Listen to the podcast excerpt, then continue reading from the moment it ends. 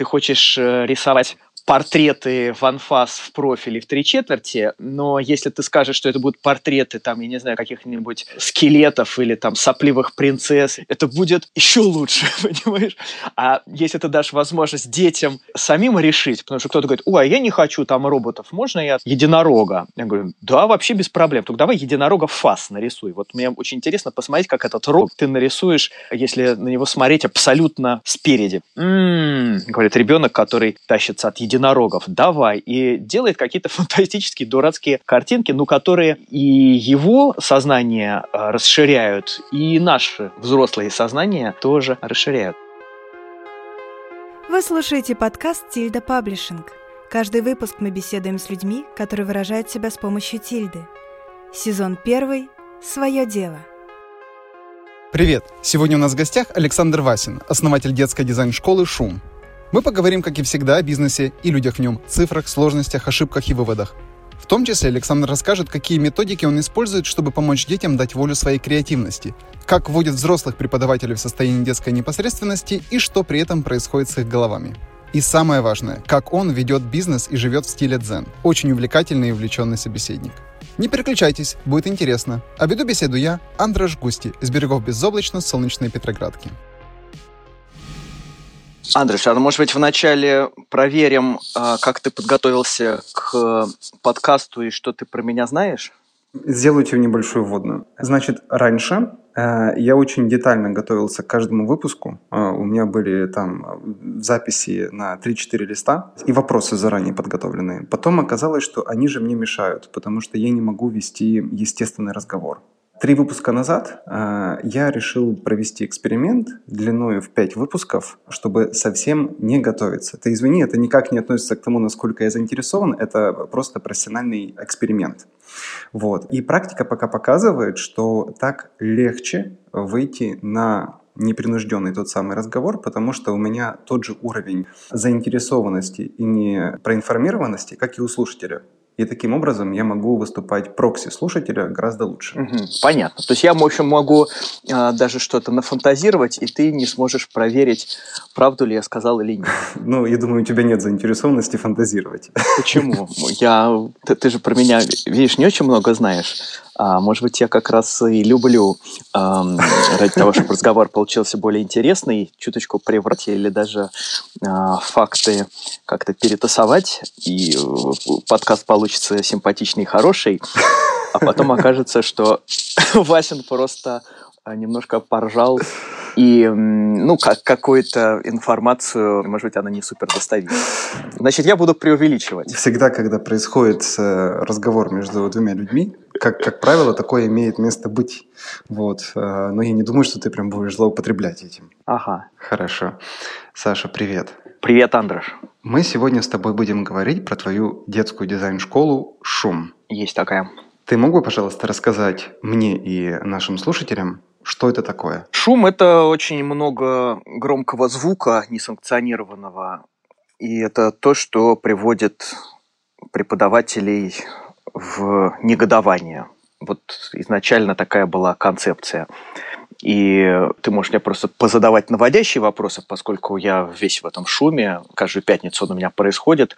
Он у меня будет следующий шум через два с половиной часа, и мы там будем делать живые паспорта, уже все для этого заготовлено. Но э, я понимаю, что, может быть, не стоит на это сразу делать акцент, но, тем не менее, Тильда очень помогает мне с сайтом этого шума, поскольку все люди приходят ну, либо через мой Facebook, либо через шумовский сайт, на котором действительно очень удобно и незаморочно все можно сделать. Так, хорошо. То есть эм, как, как связано то, что учителя не любят э, шум как понятие и дизайн-школа? Пока нет значка равно. Смотри, значит, есть э, такие традиционные системы преподавания, когда учитель, он такой наставник, он такой педагог, он такой учит жизни, он э, говорит, как можно и как нельзя. И для ряда людей это внутренне неприемлемо. Ну, в связи просто с какой-то собственной устройством. Вот. И для ряда профессий это совершенно неприемлемо. Если бы у нас было, мы говорили бы об училище техническом каком-нибудь, там субординация мастер подмастерья, безусловно, необходимо. А дизайн – такая вещь, где ты должен быть очень свободен внутренне и внешне. И один из лозунгов нашего шума, и вот сейчас я через несколько дней поеду в Архангельск прямо с, этой, с этим таким мастер-классом, называется это «Перестать быть учителем». Ты не должен никого ничему учить, не заставлять. Ты как преподаватель, особенно преподаватель дизайна, особенно преподаватель дизайна детям, должен просто создать среду, воздух, атмосферу лаборатории, которой у человека маленького включается его все творческие вот эти вот потенциалы. И да, мы начинаем урок с шума, и заканчиваем часто им. То есть все садятся или стоят, или, я не знаю, кто-то лежит там на полу, кто-то с ногами залез на стол. И вот на счет три Раз, два, три. Все начинают орать со страшной силой. Ну, с одной стороны, это просто весело и какое-то расширение легких, а с другой стороны, это, ну, как бы снимает полностью вот эту чопорность и замшелость и какую-то такую э, закостенелость, которая иногда бывает у учебных процессов. Э, то есть шум это по сути про э, способ подачи информации и педагогический подход. Да, можно так сказать. Мы э, в программу включаем очень много разных упражнений. Это и э, работа с шрифтом, и архитектура из вермишели какой-нибудь, и брошюровка, и пение, и коммуникации друг с другом завязанными глазами. В основном, конечно, вокруг э, типографики и дизайна, так как я дизайнер. Ну, в общем, наверное, все эти методы, они сразу признаюсь, они абсолютно антинаучные, у меня нет никакого педагогического образования, э, я полный дилетант и даже шарлатан, наверное. Вот. Но мне кажется, что вот эти вот методы, они допустимы, наверное, в любом или почти в любом образовании. Ну, за исключением может быть, совсем технических дисциплин, где э, требуется действительно соподчинение э, и четкое выполнение инструкций, заранее созданных. Ты рассказываешь, и мне становится понятно, что у вас же конечный полезный продукт – это не то, чтобы познакомить там ребенка с, со шрифтами, либо каким-то дизайнерским подходом, либо с архитектурой, а у вас какой-то другой ценный конечный продукт. Вот как ты его формулируешь? Ну, конечных продуктов всегда два. Один действительно конечный – это работа детская. Второе – это процесс. И, с одной стороны, процесс важнее, потому что нам важно, чтобы ребенок ну, просто хотел на следующую пятницу опять прийти в шум. Или так подходит после урока и говорит, ну почему это так редко происходит, почему один раз в неделю? Это значит, процесс нравится. Э, Причем этот процесс у каждого ребенка... Кстати, вот я говорю ребенок, можешь сразу э, переносить и подставлять здесь любое другое слово. Студент, взрослый, в общем, все э, едино. У каждого своя скорость, у каждого свой стиль работы. Кому-то надо в течение этого часа или полутора достаточно сидеть за столом и вырезать ножницами одно и то же задание делать какое-то, да? А кому-то, наоборот, каждые пять минут надо менять задание. И это не потому, что э, он плохой ребенок и не может сидеть, а потому что просто он чуточку иначе устроен, и преподы должны быть к этому готовы. То есть у нас все время должно быть э, подготовлены всякие э, аттракционы, ловушки со знаком плюс ловушки, какие-то задачки, которые мы можем подкинуть вот такому скоростному человеку. А с другой стороны, результат всегда должна быть в конце выставка. Ну, мы так считаем, что каждый урок в конце должен заканчиваться выставкой, и тогда это, во-первых, нам самим, нам это мне и моим ассистенткам, с которыми я работаю, э, видно, чего мы добились. Э, второе – это родители, которые тут же присутствуют, которых мы, кстати, не выгоняем с уроков. Мы очень толерантны к этому относимся. И тоже, если ты захочешь, про это могу поподробнее рассказать. И третье – это дети, которые видят свои работы вот не в виде просто каких-то сложных листочков там, а видят стену, на которой все это висит. И каждый раз я рассказываю, какая ставилась задача. Там прошлый урок у нас был посвящен симметрии. Тема урока – симметрия. Мы там начали с каких-то симметричных движений, потом там говорили про архитектуру э, классическую до XIX века, которая вся была, в общем-то, на 99% симметричная всегда. Потом рисовали рисунки двумя руками зеркально, ну, чтобы левая рука повторяла то, что рисует правая. А, вот. Э, потом там еще было ряд упражнений всяких, все это можно и в Фейсбуке, и в Инстаграме посмотреть. И э, когда эти работы конечные вешаются на стену, или там раскладываются, или если это объекты ставятся на стол, мы всегда проводим серьезный анализ. Мы всегда, ну, краткий, краткий, там, пару минут, но э, говорим, какие темы были пройдены, э, что нам казалось важным. Так что для ребят это, с одной стороны, такая игра, беспредел полный, и вот заляпаться краской с ног до головы. Кто-то прям сразу начинает, берет краску, начинает себя ляпать. Вот. И хорошо. А кто-то, наоборот, э, вот ему надо добиться вот этого результата. У всех разный результат, но вот итоговая выставка и удовольствие от процесса, ну, как бы две параллельные такие стихии, две параллельные реки, которые как-то вьются друг в друга периодически перетекая. А у вас есть деление на группы по возрастам? Да, это хороший вопрос. Э, изначально не было. Э, потом, когда некоторое время назад мой шум проходил в студии «Щука», есть такое модное место в Москве, дизайн-студия «Щука», ее партнером является мой младший брат Иван Васин – и у нас в течение года шум располагался в этой щуке, и там комфортное было место, и мой брат, как организатор этой коллаборации, он как раз предложил разведение на группы, и это было довольно интересно. Была группа э, от 6 до 9, э, вторая группа от 9 до 12. И они шли прямо друг за другом, и главное задания были абсолютно одинаковые и дико интересно было смотреть, как, там, я не знаю, задание на разработку гербов, когда мы придумываем, как выглядит герб ребенка, если отец у него э, герцог Кентерберийский, а мать у него Мария Антуанетта со своими гербами. Вот как разделен должен быть герб этого ребенка там. Ну и там всякие комические были всякие сюжеты. Вот. А после этого, когда мы переместились в музей Москвы, э, мы решили все это, наоборот, слить воедино. Там помещение просто довольно большое, и, во-первых, экономия времени, а во-вторых, оказалось, что когда одновременно у тебя занимается взрослый ребенок, лет 12, и ребенок молодой, лет 6-7, то старший, например, может помогать младшему.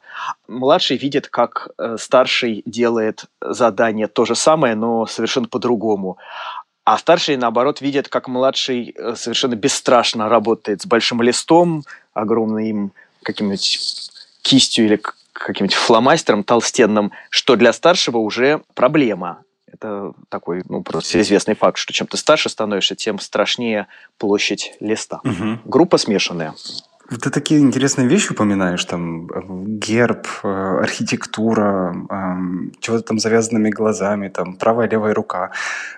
Кто это все придумывает? Слушай, ну, придумываю я, конечно, и э, иногда придумывается все само. Ну, вот, например, почему сегодня будет фальшивый паспорт? Потому что одна наша студентка в нашей типомании School, такой тоже есть наш большой проект с моей женой, э, большой курс, она принесла на занятие, она работает в небольшом дизайн-отделе при типографии, по-моему, и э, там были образцы разных переплетных материалов. И вот она сказала, что им это не нужно, они это выбрасывают. Не нужно ли мне?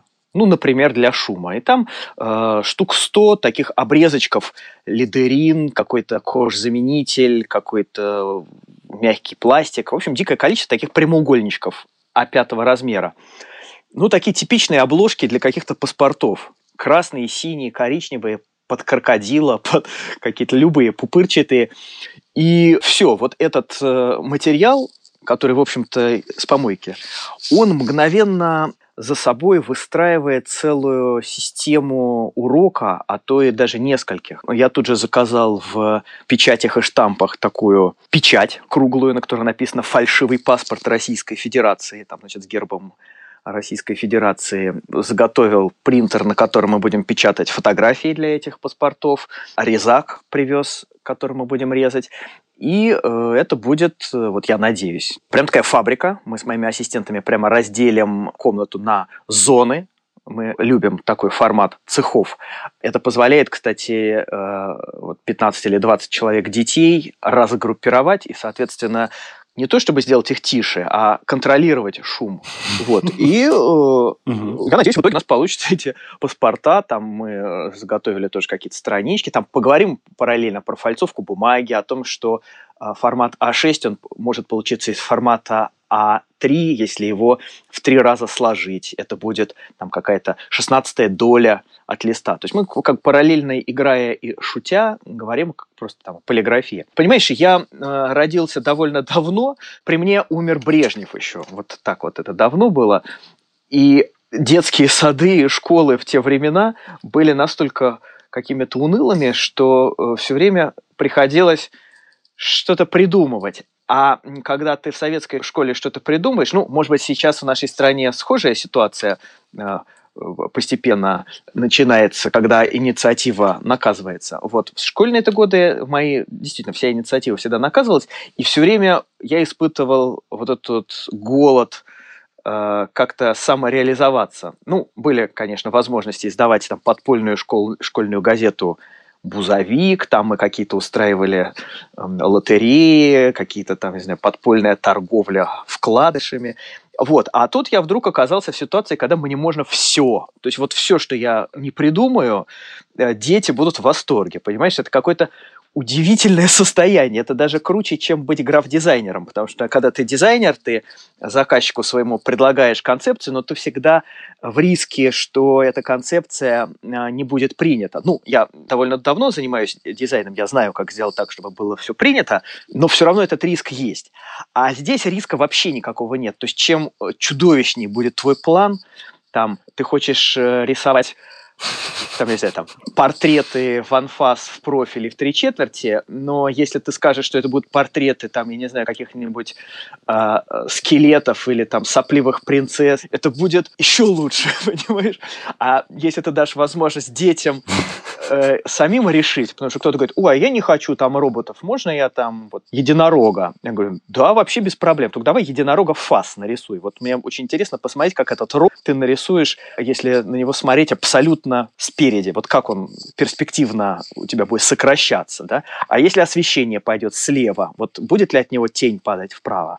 М-м, говорит ребенок, который тащится от единорогов, давай, и делает какие-то фантастические дурацкие картинки, ну, которые и его сознание э, расширяют, и наши взрослые сознания тоже расширяют. Поэтому вот этот вот голод детства, он дает возможность фантазировать такая вседозволенность. А, ты рассказываешь, опять-таки, фантастические вещи, а, но я могу себе представить, насколько тяжело работать с детьми. Дети разные бывают, не все одинаково открытые, некоторые скованные, некоторые уже получили определенные травмы, комплексы по поводу самореализации, самовыражения. И вот к тебе приходит группа совершенно разных детей. И, во-первых, откуда ты берешь вот этот вот подход и как ты решаешь частные нестандартные случаи. Ну, имею в виду, что вот как раз когда есть у ребенка какой-то багаж, который не позволяет ему э, раскрепоститься. Откуда у вас вот эти педагогические приемы? Потому что ты рассказываешь о педагогических приемах, и они как бы классные, и психологические приемы тоже классные.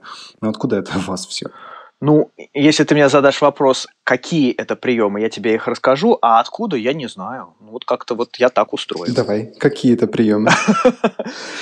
А, ну, приемы, они, понятно, спонтанно рождаются. Я не знаю, откуда они возникают, как композиторы пишут музыку. Вот она как-то у них там звучит. Меня от этого как-то прет. Э, значит, видимо, это моя суперспособность. Кстати, если ты встречаешь новую группу для тебя как преподаватель незнакомую, бывает такое, тебя приглашают куда-то провести шум такая у нас есть платная функция. А, вот я там один приезжаю, если группа небольшая, или там в компашке со своими девочками. А, вот какие-то дети. Мы вообще о них ничего не знаем. Они могут быть творческие, там каждый день они рисуют эти, э, там делают архитектурные какие-то композиции, а может быть наоборот, это дети простых работяг, у которых э, там все творчество оканчивается раскраской с принцессками, понимаешь? И в них э, все это очень глубоко, все творчество закрыто где-то там, закопано. Есть просто раскрепощающие приемы. Что-то я подсматриваю у кого-то, где-то вдруг э, сделал сам ошибку, и понимаешь, что, ага, вот так делать нельзя. Ну, прием, например, такой. Да, во-первых, ты всех, вот если ты пришел в класс, а все сидят за партами, ты всех поднимаешь и, например, сажаешь на пол. Или ты просишь столы все куда-нибудь сдвинуть, или там, я не знаю, стулья поставить в башню. То есть ты сразу ломаешь то, что было заготовлено. Это ломание, оно сразу, как минимум, интерес вызывает у детей. Ты как клоун в цирке, как артист э, большой на сцене, ты должен вывести их из зоны, ну не комфорта, а зоны обыденности. То есть ты пришел, и вдруг произошло чудо. Чудо разными способами. Вот можно просто переместить людей, можно предложить им там, снять обувь, хотя ты знаешь, что это не все любят, например. Ты можешь сесть с ними там на пол, предположим. Да, ну и ты сам, разумеется, тоже должен быть готов вообще ко всему чему угодно. Ты можешь сказать, так, значит, сейчас каждый должен назвать свое имя и сказать свою суперспособность и суперслабость. Вот я, например, моя суперспособность – это то, что я на велике переехал Кавказские горы и Альпы. А моя суперслабость состоит в том, что я до сих пор не помню, в какую воду, в кипящую или не в кипящую, кидать пельмени. А вот ты, например, а это Маша. Ну, давай, твоя суперспособность, суперслабость. Вот они начинают говорить. Вот человек говорит уже хорошо. Дальше. Ты можешь, например, дать какое-нибудь странное задание. Даешь им такой длинный лист бумаги, сгибаешь А4 пополам, чтобы он длинненький стал. И говоришь, нарисуйте, пожалуйста, жирафа. И все такие листочек раз вертикально разворачивают, да, ну, чтобы жирафа вертикального нарисовать, длинного. А ты говоришь, только условие, лист должен быть горизонтально. И, э, и такие все, а, а, а, а, подождите, а вот а как? А вот, вот давайте, не знаю, а кто-то говорит, а он у меня спать будет. Отличное решение, молодец. А другой говорит, а он у меня просто маленький будет, он как бы будет посередине этого листа. Я говорю, ну или тогда их можно сразу 20 штук маленьких нарисовать. Да. А кто-то говорит, а я нарисую большой, но в этот мой горизонтальный лист только кусок шеи влез. О, ты говоришь, блин, крутяк! Ну ты вообще придумал. Посмотрите все, как классно придумано. А кто-то говорит, а там какой-нибудь там жестокий мальчик говорит, а я его сейчас нашинкую на кусочки, и все эти кусочки утрамбую, и ты тоже его хвалишь. И все, дело пошло, понимаешь? Ну, есть всегда такой прием, рекомендую всем преподам детским носить с собой в кармане э, такой карандаш или несколько фломастеров смываемых для лица такие для детского грима, это называется, по-моему. То есть, когда уже, например, до конца урока еще там 15 минут осталось, все вроде все сделали, все устали, вот тебе надо расслабить как-то аудиторию, ты его достаешь и говоришь, так, ребята, сделайте мне, пожалуйста, татуировки на руках. И они такие все, дети, да, чего, можно? Да, говоришь, можно. Ну, можно даже и не смываемый, просто фломастер даешь, даешь ему руки. И они ну, в каком-то восторге начинают тебе рисовать. Ты говоришь, так, так, подождите, мне что-то красивое надо. Вот я люблю там, я не знаю, нарисуйте сердце, имя моей жены, например, вот на этой руке, а на этой там то-то. И для тебя это не незначительная жертва, ты потом эти руки вечером помоешь мылом, но для людей если они, например, закомплексованные чуточку или просто зажатые сейчас, это, конечно, их быстро растормаживает. Боремся со скукой и страхом. Это классно. Слушай, у меня есть такая уверенность, что люди, которые занимаются продуктами или сервисами для детей, они это всегда делают по одной из двух причин. Первое, э, для своего ребенка либо своих детей, либо для ребенка внутри себя чего-то там недополучили и компенсируют. Что ты думаешь об этом и э, подпадает ли твой случай под э, одну из этих копирок? Ну да, мне кажется, все детские бизнесы или какая-то их, наверное, большая часть действительно сделаны по этим двум причинам. И, наверное, это хорошо. Наверное, бизнесы детские делают и по каким-то другим еще причинам, когда просто человек вдруг видит, что вот это сработает, это принесет деньги, а внутреннего ребенка, например, у него нету. Наверное, да, ты прав. Наверное, даже так. А, я начал делать шум, когда мой собственный сын подрос, уже, ну, как бы ему было уже это не настолько интересно, а, наверное, мне продолжало хотеться играть. Вот. И... Понимаю. Да, у меня тоже, когда дочка чуть-чуть уже подросла до уровня, когда можно было с ней коммуницировать про всякие вещи, мне сразу потянуло на детские продукты. И там была у меня фаза детских продуктов. Прекрасно тебя понимаю. Мне кажется, что вот то, что ты описал в плане подхода к делу, вот у тебя это искусство, но у тебя есть преподаватели. Как ты делаешь так, чтобы преподаватели качественно прочувствовали вот этот подход, что, по сути, ты не можешь оцифровать, насколько я понимаю, потому что это внутри тебя, что они его перенимают и правильно воплощают в жизнь на занятиях. Андреш, ты задал самый главный вопрос, который существует вообще в педагогике, а может быть и вообще в жизни. Как не передать знания, а как сделать так, чтобы следующие это передали твое знание. Угу. И самый такой типовой способ решения этой задачи – это программа. Ну вот Министерство образования какое-нибудь, да, там э, просит препода написать программу, перечень э, упражнений, там критерии оценки, все это, вот как ты говоришь, оцифровывается, записывается, печатается – распространяется. И дальше следующий препод, который лично не знаком вот с этим вот изначальным, он э, садится, читает эту методичку, либо по ней как-то очень жестко следует. Ну, то есть он в любом случае ее интерпретирует. И вот эта интерпретация, она в любом случае, как испорченный телефон, меняет это написанное. И у меня такое ощущение, что передать э, метод вот при помощи э, методички, при помощи текста – вообще невозможно, потому что все время все меняется. Вот я э, тебе сейчас рассказал о каких-то там вещах, э, которые мне кажутся уместны для меня лично, для моей группы для того места и времени, в котором я сейчас пребываю. А может оказаться, что эти все мысли не сработают э, через полгода или на расстоянии тысячи километров от Москвы, или в другом возрасте, или при использовании другим человеком. И я вот как раз готовясь к э, встрече с архангельскими преподавателями, э, я подумал, что я какое вообще право я имею людям, которые могут быть старше меня, которые могут быть совершенно мне изначально незнакомые, что-то там рекомендовать, советовать, какие-то правила формулировать. Да никакого я права не имею. Но я могу с ними точно так же позаниматься. И я надеюсь, что наш подкаст выйдет после того, как я проведу этот мастер-класс. Поэтому я раскрою тебе лично его сценарий. Сценарий состоит из двух встреч. Предполагалось, что сначала я провожу такой открытый урок для архангельских детей и как бы демонстрирую, что ли, методы э, общения с детьми, да, там вот показываю, как надо. А потом на следующий день или вечером этого дня э, эти преподаватели, которые все это видели, как бы сидят рядом со мной, и я им типа как э, такой гуру рассказываю. Значит, смотрите, когда там ребенок пришел, и он там зажат, никогда не говорите там стоя. Значит, присядьте до уровня его, чтобы у вас коммуникация была параллельна, а не диагонально.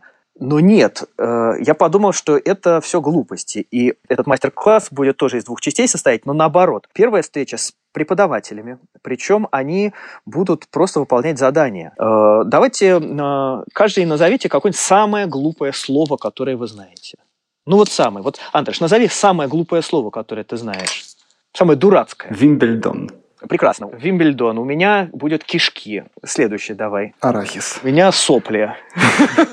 Понимаешь? И так мы можем с тобой играть. Так, хорошо. Да, в какой-то момент там э, может наступить ступор. А, в какой... а может быть наоборот, э, тебя вдруг начинает, у тебя ты вскрываешься, и ты начинаешь прямо вот... Это могут быть слова реальные, а могут быть э, выдуманные. И э, вот я полагаю, с этими взрослыми людьми мы будем делать все те упражнения, которые мы делаем с детьми, может быть, и жираф, может быть, там и раскрашивание друг друга, может быть, э, они должны давать друг другу задания. То есть мы с ними полностью раскрепощаемся, и, в общем-то, это шум. Целью этой встречи является придумывание ими разных э, прямо не будем бояться этого слова, дурацких заданий. Понимаешь? И после этого они, э, эти мои коллеги, э, сами проводят э, шум с детьми, понимаешь? Это у нас э, как бы такая вот фабрика. Например, их там пятеро, и мы делаем пять цехов. В каждом цеху, у него у каждого цеха есть свое название. В этом это у нас цех э, ежеминутного памканья. Для этого обязательно надо сесть э, на пол, сняв один носок, зажав мизинцем мочку уха и равномерно в течение минуты произносить пам. Цель этого урока – научиться ритмизировать свое тело, я не знаю, там, и подготовиться к цеху номер два. То есть а, объяснение может быть очень э, высокопарным специально.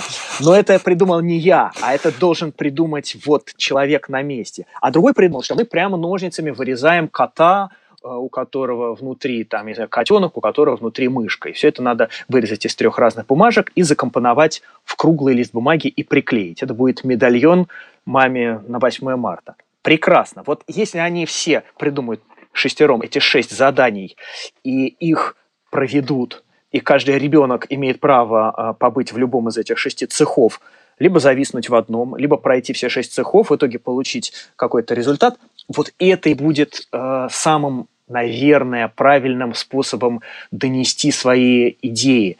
Мы сеем вот эту педагогику, не э, насаждая ее, а просто развиваясь. Это, разумеется, работает только в э, среде свободы, бесстрашия, такого, знаешь, э, какого-то взаимоуважения, легкости. Вот э, я надеюсь, что, ну вот вокруг меня я чувствую вокруг себя э, это э, состояние. Я надеюсь, что я его смогу привести в Архангельск и надеюсь, что э, тамошние мои коллеги это подхватят. И, соответственно, они точно так же могут как бы назовем это, обучать э, следующих ребят. Но главный символ – перестань быть учителем. Угу. То есть вот не обучать именно, а заражать бесстрашностью, свободой и генерением всяких кромешных глупостей. Я сейчас попытаюсь пересказать то, что ты рассказал, например, закрепление материала. Правильно. А, в основе твоей методологии не конкретное знание или приемы, а определенное состояние ума. Это креативность, граничащая с абсурдностью, ну, приблизительно так, как мыслит ребенок. То есть, когда можно сопоставлять совершенно несопоставимые вещи. И взрослым не всегда легко обрести это состояние, но когда его обретаешь за счет э, упражнений, а, вот как раз вот, вот в этой самой абсурдности и креативности, а, они входят в это самое состояние, и им становится легче общаться на одном языке с детьми. И, соответственно, быть им релевантными и интересными. И именно такой подход ты пытаешься культивировать у своих преподавателей, ну и у других. Я правильно понял идею? Андреш, ты прямо идеально все сформулировал, очень здорово, прям не добавить, не убавить. Спасибо. Пятерка. Да, да, да. Кстати, это очень важно. Это очень важно все время ставить пятерки. Слушай, эм, э, это понятно, что вот, эм, ну, что можно это внедрить. Но вот приходит человек извне, там, ты ищешь нового преподавателя. Но ты же не можешь взять какого-то человека, который, я не знаю, 20 лет или 10 лет преподавал по одному, там, занимался как-то с детьми, и ты его теперь будешь, его сознание, ну, мягко говоря, ломать. Ты же наверняка, вот, собеседуя людей, ты как-то вот ищешь то самое зерно безбашенности, чтобы человеку было легче адаптироваться к новым условиям? Или как? Как ты вообще производишь отбор? Действительно, люди, которые в педагогике очень давно преподавали в школах или в художественных кружках, скорее всего, увы, нам бы не подошли. А может быть, и часто так происходит, а, нам бы подошли люди совершенно случайные, которые, может быть, может быть, человек какой-нибудь недоучившийся студент, это может быть, а, но который свободен внутренне, не имеет четких правил, по которым надо следовать, и те люди, с которыми я работаю, а я работаю же не только в школе «Шум». У нас есть с Натальей и курс Т-24, и «Типомания School», и большой фестиваль «Типомания», в котором тоже очень много наших коллег. И, собственно, моя дизайн-студия «Гроза». Там везде работают люди, э, с которыми мы на одной волне, ну, какой-то такой вот э, творческой, что ли. В «Грозе» работают девочки, которые либо у нас учились в институте 6 лет, либо на каких-то наших курсах, и мы видим, как они генерят идеи, как они коммуницируют, с какой скоростью работают. И этого мне достаточно для того, чтобы понять, о, это прям мой человек. Вот с ним мне будет удобно, интересно делать большой коммерческий проект. Поэтому тут ты просто смотришь э, по сторонам. Например, еще я могу увидеть в Фейсбуке, например, какого-нибудь человека, э, который делает что-то удивительное с детьми или со студентами, или просто делать какую-то удивительную работу. Я могу им позвонить и сказать, слушай, а приходи провести со мной шум. И ты уже смотришь на то, как человек, какое он задание придумал, как он работает. Если он заранее подготовил сценарий своего урока, четко по нему следует, не обращая внимания на какие-то изменения, ну, там один ребенок вдруг устал, другой там только пришел, например, вдруг в середине, то ты понимаешь, что тебе надо помогать уроку и тоже активизироваться. А если ты видишь, что этот твой коллега может подкорректировать свое задание мгновенно, может изменить э, ракурс направления урока а, может э, как-то меняться, все время следить за тем, что происходит в классе, значит, э, возможно, ты в следующий раз его можешь пригласить. У меня к тебе такой вопрос. Ну, опять-таки, снова комплименты, рассказываешь фантастические вещи. Эм, у меня вопрос в сторону бизнеса немного. Бизнес, э, как правило, это про масштабирование, про измеримые метрики, про автоматизацию. И потому что ты рассказываешь, э, тут этому всему практически нет места. То есть это твое дело от души, для души, которое ты делаешь очень классно. По ощущениям складывается, что по деньгам все хорошо, без проблем, потому что работу делаете хорошо, спрос большой. Но вообще не про масштабирование, не про измеримое э, и не про автоматизацию. Можешь поговорить про это? Что для тебя бизнес э, и в целом, и является ли шум бизнесом? Это тоже очень хороший вопрос, Андрош, и спасибо, что помогаешь мне о нем подумать. Сейчас э, попробую это сделать. С одной стороны, бизнес – вещь классная, хотя, как я уже говорил, я родился в те времена э, древние, когда вообще слово даже «деньги» считалось ну, каким-то таким слегка э, не, ну, не, не то, что неприличным, но про это как-то вот не принято было в советское время говорить, и такая какая-то предприимчивый. Это было слово, э, ну, во всяком случае, в той среде, в которой я жил, э, ну, таким чуточку сомнительным, да. Бизнес – хорошая вещь, и действительно, если ты делаешь продукт, э, на который есть спрос, и спрос увеличивается, то почему бы не ну, либо не повышать стоимость, либо не больше выпускать этого продукта. И была даже у меня э, одна такая довольно детальная проработка одного проекта с людьми, которые умеют запускать школы. Как сделать сразу там, 15 шумов в Москве, в разных местах, mm-hmm. на разных площадках. Прям даже посмотрели, сколько стоит аренда, сколько стоит преподаватель, как часто мы встречаемся, чтобы какие-то мастер-классы проводить. Но в основе нужна, конечно же, нужен метод. То есть, если это шум, значит, э, я должен, э, ну, либо этих людей как-то э, навострять, как-то все время тренировать, либо я должен написать как надо, потому что в противном случае занятия пойдут как-то не так, как мне, например, не нравится, и это уже не будет шум. И вот я и так, и ся как-то на это смотрел и понял, что э, вот не получится сохранить шум. Шум – это вот я и э, мой небольшой коллектив. И э, сначала я так немножко пригорюнился, а как же так? Вот придумали хорошее дело, а его нельзя превратить в бизнес. А потом я подумал, что а каждое дело надо приводить, э, превращать в бизнес. Тут другое, понимаешь, я же, во-первых, могу просто ездить с мастер-классами, что я и делаю, просто выступать и рассказывать об этом. И э, там, если поначалу я просто это делал из удовольствия, потому что мне дико интересно оказываться в каких-то новых городах, там встречаться с какими-то людьми, то сейчас все больше предложений, в которых тебе сразу предлагают гонорар, понимаешь? То есть это просто прекрасный заработок. Ты живешь, делишься чем-то, ни от кого ничего не требуешь, не являешься руководителем структуры, которая может э, там сломаться или пойти как-то не так. Собственно, это как и с дизайн-студией, понимаешь? Я же могу сейчас начать брать больше заказов, взять больше сотрудников и производить больше продукции. Но я понимаю, что мне интереснее работать, если я оставляю у себя только те проекты, которые мне интересны. Вот, например, там, последние там, лет 10 я работаю только с культурными проектами.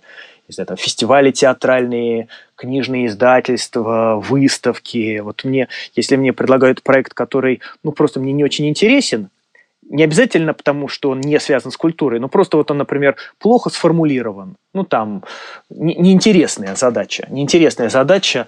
И я, конечно, от нее откажусь. Э, хотя, наверное, если бы я делал большой бизнес, мне надо было бы его взять. В общем-то, наверное, нельзя меня назвать бизнесменом, э, поскольку я очень разборчив в контактах и в количествах людей, с которыми я работаю. Ну, вот такая вот, э, такая вот у меня жизнь. Вот такой какой-то. Зато я э, могу, зато я абсолютно свободен. У меня даже студия виртуальная, кстати говоря. Моя студия не требует э, площадки, которую мы должны арендовать. Это все люди, с которыми я работаю, мои коллеги. Они э, настолько у нас с ними хороша связь, настолько мы ее во время обучения как-то так э, установили хорошо, что мы можем довольно редко встречаться физически, а просто общаясь в чате фейсбучном и там через Dropbox делать довольно много больших крупных проектов э, совершенно без ущерба качеству. А в случае, если, например, там работы чуть меньше, или я, например, уезжаю в отпуск на лето, вот я не хочу работать, ну все, значит, эти ребята занимаются своими делами, делают свои какие-то вещи. То есть я не заложник ничего, я могу вот сейчас взять свой, свои наушники и уехать в другой конец страны или земного шара и там заниматься, я не знаю, там онлайн-преподаванием, понимаешь? Счастливейшее э, состояние. Всем рекомендую. И я понимаю прекрасно, о чем ты говоришь, и о том, что определенным э, видом деятельности просто вредит масштабирование. Тим Феррис, если знаешь такого, он очень топит как раз такие кейсы. Ну, там, например, он приводит пример японского мастера, который последние 70 лет в небольшой комнатушке, там, 3 на 3, э, делает рис. И только рис, больше ничего. И каждый день он приходит и делает рис. Класс. Это какой-то там фантастический, суперизвестный рис. Вот. Или там э, э, мужчина, который делает э, максимум 20 пар обуви в год. Но зато это какая-то фантастическая обувь, которая стоит немеренные деньги. Понимаю, о чем ты говоришь. Угу. За твою практику. Кстати, сколько ты уже этим занимаешься? Школой? Наверное, лет пять, наверное, шум существует. Недолго, недолго. Вот за эти пять лет какой был самый неприятный случай? Такой, что вот прям заставил как-то, не знаю, остановиться, задуматься, переосмыслить помещение, в котором мы занимаемся в Музее Москвы, это такой зальчик, в котором кроме шума проходят еще всякие спектакли, какие-то мероприятия. Он довольно симпатичный. Сам Музей Москвы – это прекрасное место, это провианские склады первой половины 19 века. Помещения там такие, ну, внутри, короче, интересно. Ты просто внутри старого здания, где музей одновременно, мы там часто с детьми бегаем. Вот. И на полу там такой наливной пол, мы что-то клеили из малярного скотча, там делили пол на части, и там как-то каждый занимался в своем треугольничке. Не знаю, зачем не помню, зачем это было сделано. И один мальчик, ему так понравилось приклеивать, что он пока мы э, чего-то рисовали, книжки какие-то делали, он, значит, из трех э, рулончиков этого белого малярного скотча при помощи их на всем этом огромном полу а, расклеил свое имя, фамилию, телефонный номер. Гигантские буквы а, двухметровой высоты, такой длины.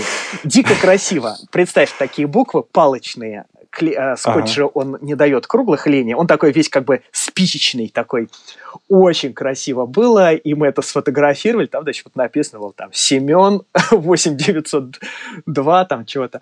Вот. Да, это уже как-то под конец выяснилось, поскольку это настолько крупная была надпись, что ее очень трудно было увидеть.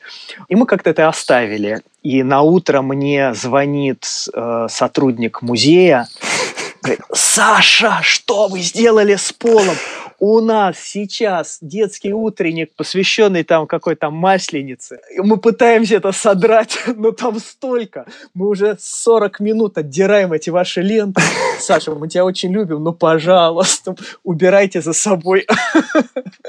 Этот Семен 8903 Мы все этот телефонный номер уже наизусть выучили. И мне было жутко неудобно. Я говорю, ой, ребят, простите, да, нам надо было это все отодрать. Вот, поэтому после каждого шума стараемся э, снять эти наши выставки со стен, убрать скотч, э, отлепить э, какой-то липкий аракал от потолка, вытереть все, что мы загрязнили. Ну, вот такой вот смешной микро, микро случай. Ну, ну, это не кризисная ситуация, это забавно. Ну, классно. Не кризисная. Скажи, а если бы у тебя появилась возможность все сделать заново, вот в плане школы, ты наверняка там уже получил какой-то дополнительный опыт.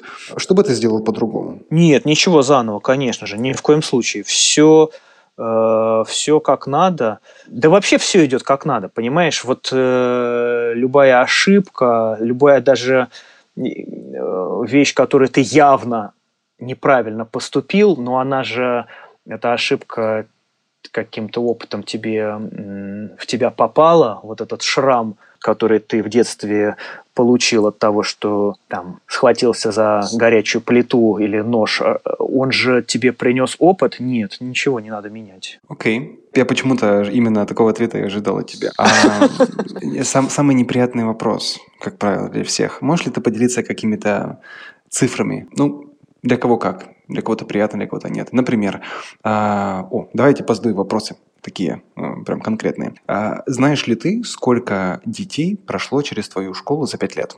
Ну, могу предположить. Э, детей, наверное, прошло, ну, не знаю, человек 100, наверное. Может быть, это не очень много. Студентов вот за 7 лет нашего преподавания, угу. нет, наверное, за 12 лет нашего с Натальей преподав... преподавания мы насчитали 480 с чем-то. Это учитывая всякие какие-то наши выездные школы. То есть те ребята, которые так или иначе у нас э, поучились более чем неделю.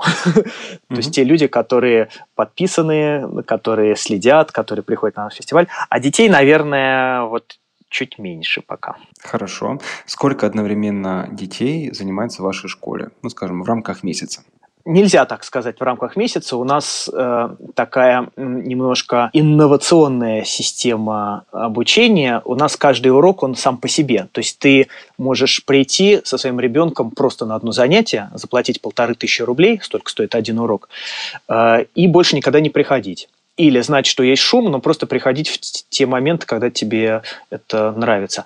А можно купить абонемент, э, и тогда каждый урок будет стоить одну тысячу рублей, и он, как правило, охватывает там 12 или 15 занятий. Я не могу, к сожалению, это делать э, еже, ну, круглый год, то есть мы это делаем такими двумя сессиями, осенние и весенние, потому что зимой там у нас много всяких разъездов, летом. Э, и тогда человек просто ходит, ребенок ходит на эти занятия, но они принципиально не связаны друг с другом. Крайне редко бывает, когда одно задание перетекает э, на следующий день. За месяц я не знаю, сколько людей, то есть это вот есть некое общее количество, которое в этом сезоне с нами занимается, там, ну, не знаю, там 30, например, или 25. А одновременно на уроке может быть э, минимум, наверное, ну, бывают такие случаи, когда там все заболели, например, там человек 6, и такие случаи бывают. А бывает, вот все, все 25 приходят.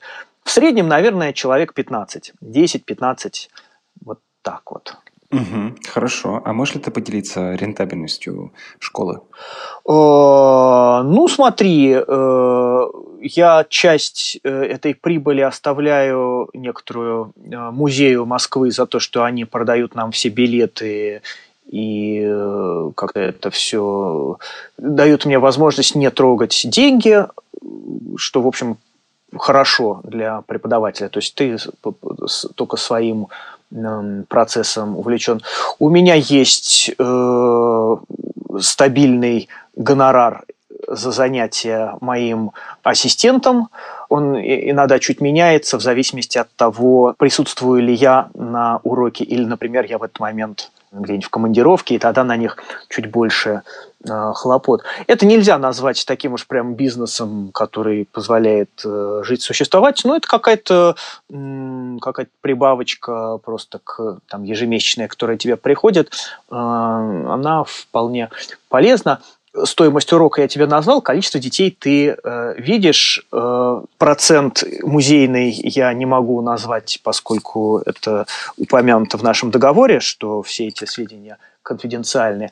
А, но тут очень большой от шума еще профит медийный, понимаешь, вот эти вот mm-hmm. все mm-hmm. публикации, которые я делаю, они рекламируют не просто сам этот шум, а просто мою деятельность, понимаешь? То есть это каждый раз я имею такой супер отчет э, просто из фото, которые я делаю или родители, который э, позволяет двигаться всем остальным моим проектам, понимаешь? Mm-hmm. Мы очень часто интегрируем шум фестиваль типомании, тогда шум помогает типомании. Иногда там ко мне на стажировку там приезжают какие-нибудь иностранные студенты, мы их тут же отправляем в шум, и они там проводят урок, и это помогает моим э, зарубежным э, каким-то контактам. Может быть, благодаря этому вот как раз у нас сейчас намечается несколько выставок э, типоманских за пределами России. Будет несколько таких шумных десантов э, и в разные города России, и в Европе будет два. Таких прям вот нас зовут проводить занятия с детьми. Шум прямо, понимаешь? Поэтому вот эти вот... Э, считай, что это бизнес в такой... Это очень... Сейчас найду слово. Очень медленно идущий бизнес. Мы очень... Э, мы по-прежнему в стадии запрягания Понимаешь, мы закладываем, мы сами закладываем. Вот э, пусть это пока не приносит каких-то больших денег, но угу. зато у нас уже есть супер фундамент. Это приносит дивиденды. Это приносит дивиденды, которые вполне вероятно там лет через пять, может быть, бабахнут, понимаешь? Может быть, окажется, что предложений угу. провести этот шум будет так много, что я смогу увеличить очень сильно стоимость их, понимаешь? Или там мы сейчас издадим книжку, или, может быть, ну, там, я не знаю, будем стримить наши эти шумы мы сделаем платную подписку. Угу. Масса вариантов развития. Вот сейчас э, мы занимаемся тем, что усиливаем этот бренд стадия усиления бренда. А так как это дико приятное занятие и оно не э, убыточно, то и все в порядке. Скажи, видишь ли ты или где и как ты видишь школу шум через 10 лет? Да, вообще не знаю. Я э, там, с одной стороны, какие-то планы на год у нас всегда с женой расписаны. Мы знаем, э, какой курс мы наберем через полгода, мы знаем, будет ли какая-то поездка, э, когда будет фестиваль, будет ли шум или не будет. На год план есть всегда.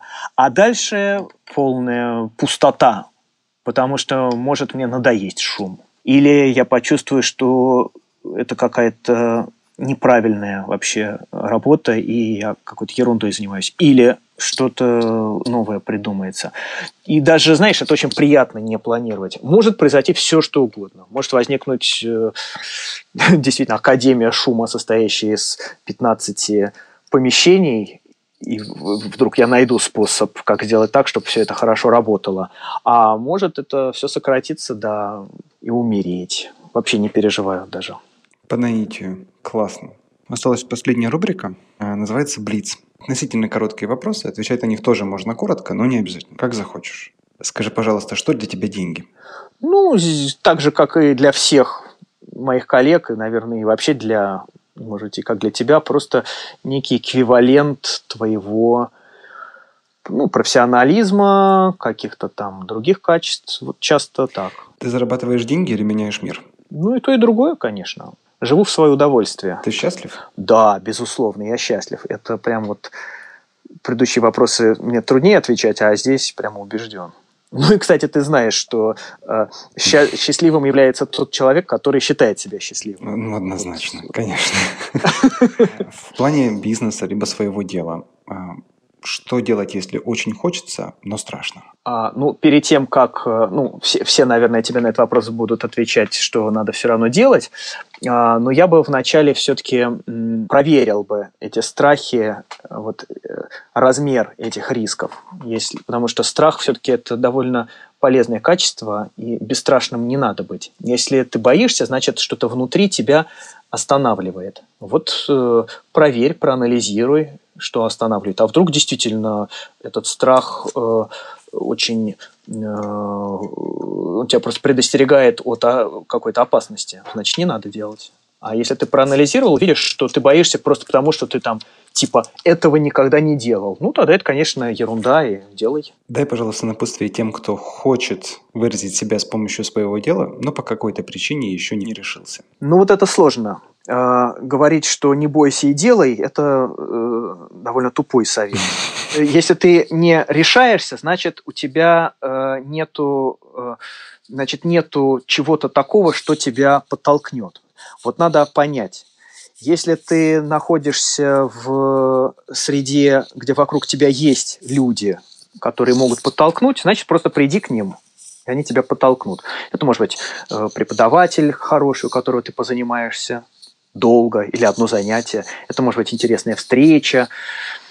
Если ты живешь в среде, например, в каком-нибудь удаленном городе, где у тебя нет вокруг таких людей, тогда, конечно, сложнее проблема нашей страны, например, в ее такой центричности, в том, что чем ближе ты к центру, тем у тебя больше возможностей, чем дальше, тем их меньше. И вот этим людям надо, ну, слава богу, есть интернет. То есть можно хотя бы, я не знаю, там, послушать кого-то, посмотреть, подружиться, пообщаться. Я очень уважаю людей, которые, находясь далеко, выходят на связь, что-то придумывают. И вот я вот всегда, всегда, если человек придумает что-то дельное и вежливо об этом спрашивает, всегда стараюсь приложить максимум э, сил, чтобы помочь. Поэтому если вокруг тебя есть возможность, просто ей воспользуйся, найди то, что тебя подтолкнет, найди человека, событие или дело, или сайт, который тебя подтолкнет. А если рядом с тобой нет, значит, тебе надо еще немножечко напрячься, напрячься, найти это, может быть, подкопить денег, куда-нибудь смотаться, съездить с кем-нибудь познакомиться, либо через интернет. Но тебе нужен нужно что-то, что тебя как-то подтолкнет и даст возможность тебе это сделать. Э, покопайся в себе.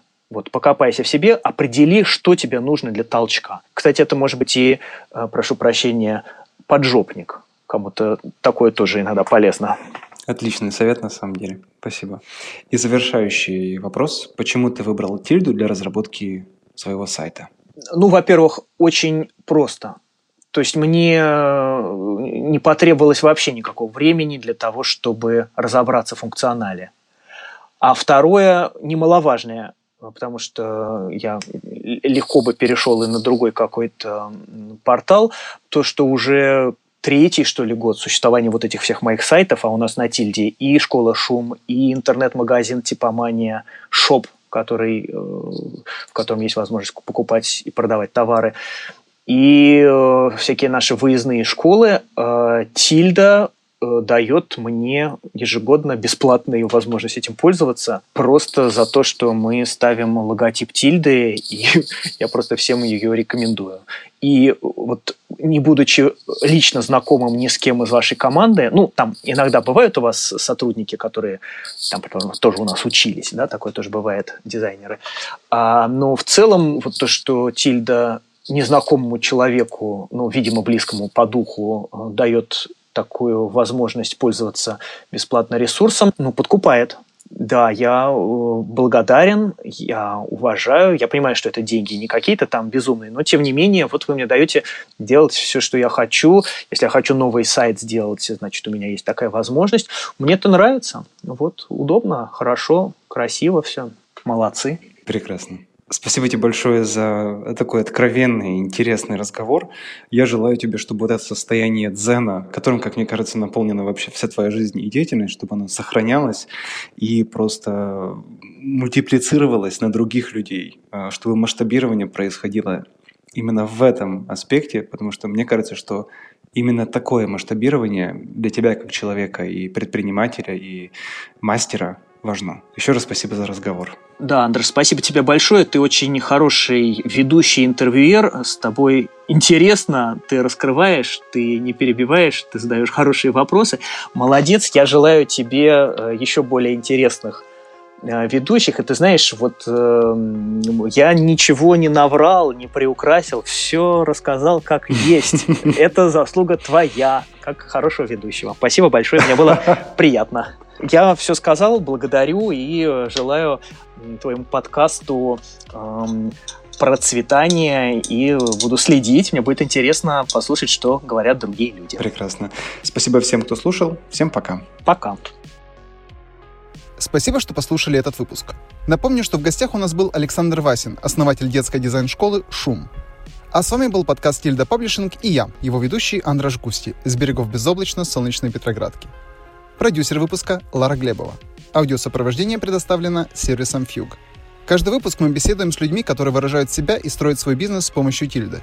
Создавайте впечатляющие истории и публикуйте их онлайн. До новых встреч!